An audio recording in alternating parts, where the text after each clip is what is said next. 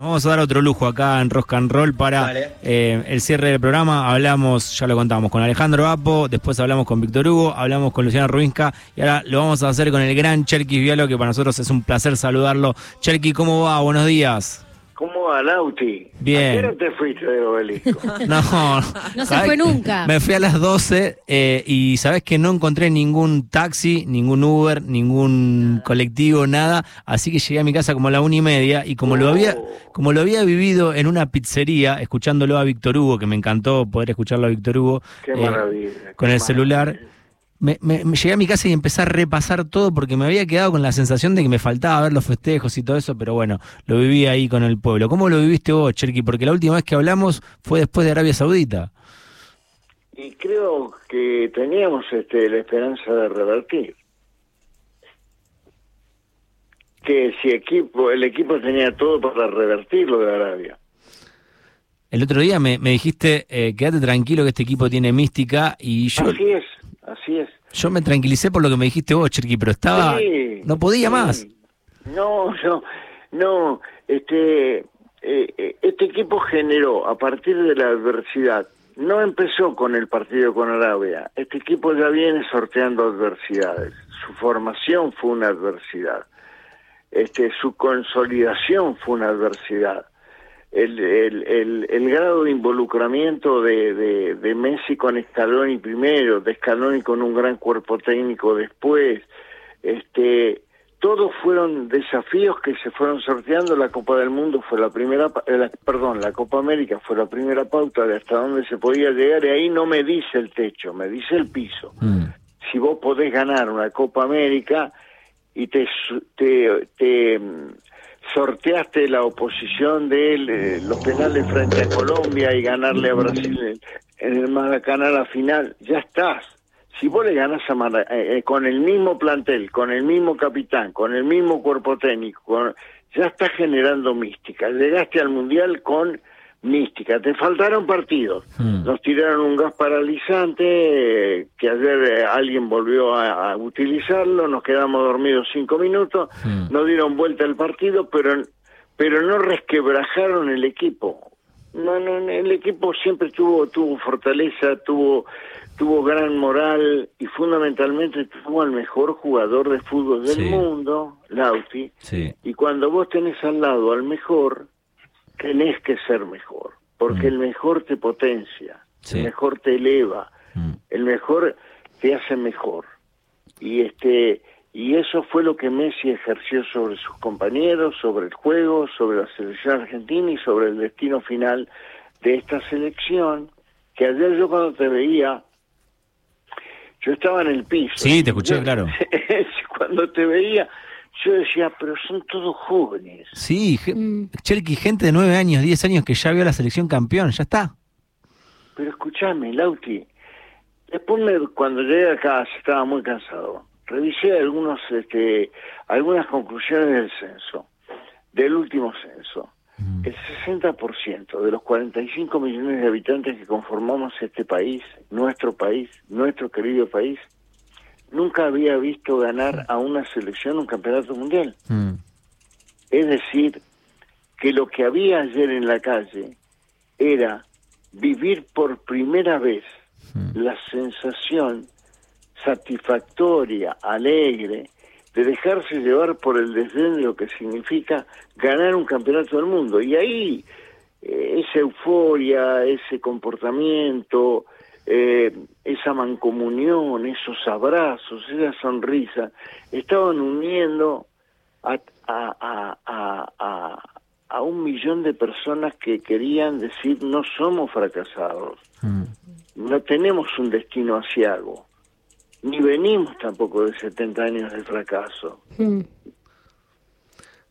Charqui, buen día, soy Vero Castañares.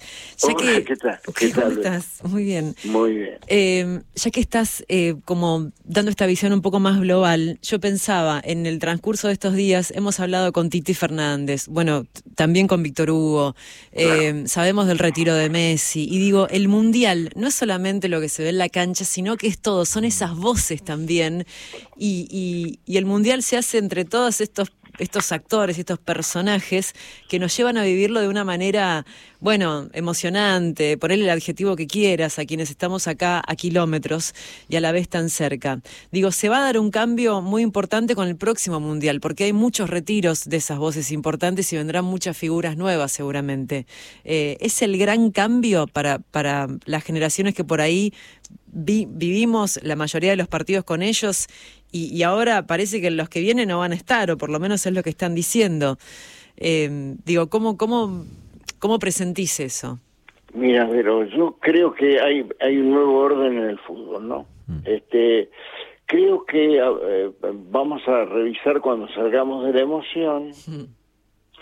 el cambio de liderazgo creo que pasamos del liderazgo este, unipersonal de un gran líder, Bielsa, eh, Peckerman, Martino, Sabela, trayectoria, momento eh, y liderazgo en sus clubes, pasamos a un pasamos a, trabajo de equipo en el grupo técnico. Mm.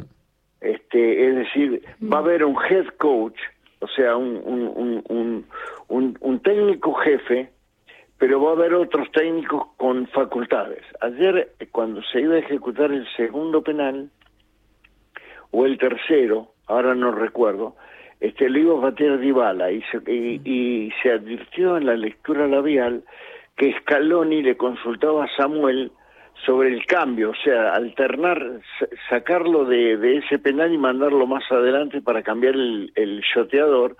Y Samuel le dijo, ya es tarde. Es decir, hay un cuerpo técnico, no son ayudantes del técnico, no son asistentes del técnico, son técnicos que trabajan en consenso. Y la otra cosa que yo advierto es el grado de involucramiento del líder dentro de la cancha. Es decir, eh, eh, Messi no solamente fue la magia que vimos, sino que también fue opinión. Messi este, fue opinión y, recomendación y aporte de su experiencia y su visión desde adentro. Por eso el grupo estuvo unido. Primero, por eso se llamó Di María, creo, porque Di María estaba fuera de la selección y por eso y Agüero que después quedó fuera por razones de salud y por eso el grupo estuvo muy unido cuando un grupo está unido y se opone a la adversidad debut con derrota si crea mística se hace indestructible y este grupo es indestructible ¿qué veremos de aquí en adelante?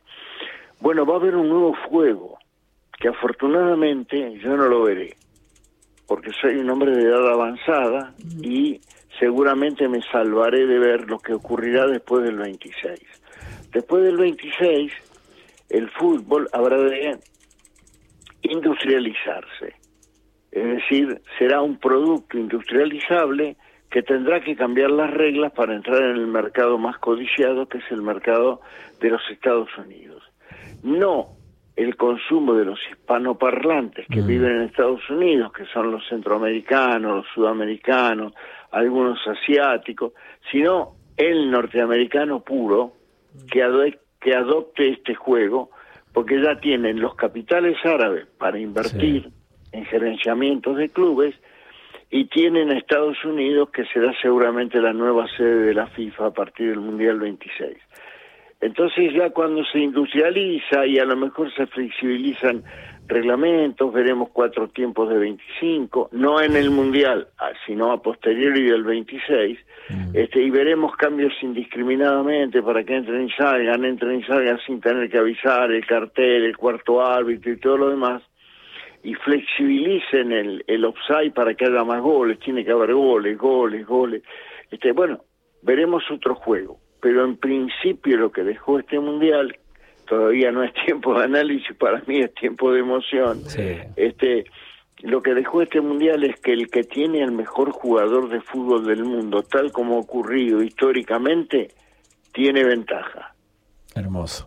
Rodri alguna pregunta para Cherkis Sí, Cherkis, te mando un abrazo grande. Una frase que me quedó de Scaloni ayer en conferencia, y recién la compartía con, los compañeros, que es que a Messi hay que guardarle un lugar en el próximo Mundial. Eh, ¿Lo ves factible eso? Eh, va a depender de, su familia, del equipo que juegue, post PSG, se habla mucho de la MLS, ¿cómo lo ves? Sí, y es prematuro, pero, pero eh, eh, eh, afortunadamente la vida de Messi ha sido una vida este, de mucho cuidado, este, ha tenido una vida ordenada, una vida familiar. Los atletas hoy han superado en un lustro el coeficiente de rendimiento, los 38, los 35 de hoy son 30 de ayer, serán 35 reales este, de ayer cuando se juegue el Mundial. Es probable que eh, Messi vaya a jugar a Estados Unidos, este, es probable que lo haga en un equipo de Miami del cual además ejercerá gerenciamiento. Eh, y si tiene ganas un jugador un jugador de esa dimensión este se prepara para el mundial. Messi viene preparándose para el mundial desde antes de la Copa América. Vos viste que fue eligiendo partidos del PSG una cosa que nunca había ocurrido desde que tenía 17 años. Este pedía él eh, ir administrando la energía eh, buscaba cambio. Que, Messi no sale ni, con una orden de la Capuchetti, ¿viste? sin embargo, este, en el PSG salía y qué sé yo. Él se cuidó para el Mundial, se preparó para el Mundial, se mentalizó para el Mundial y Dios pasó y le tocó la cabeza como se le había tocado a Pelé y a Maradona y se había olvidado de él. Ayer Dios reparó su horror. Qué bueno, qué bueno, Cherky, lo que decís. Bueno, muchas gracias, Cherky, por... No, por sí. un abrazo muy fuerte. Te queremos mucho, ¿eh?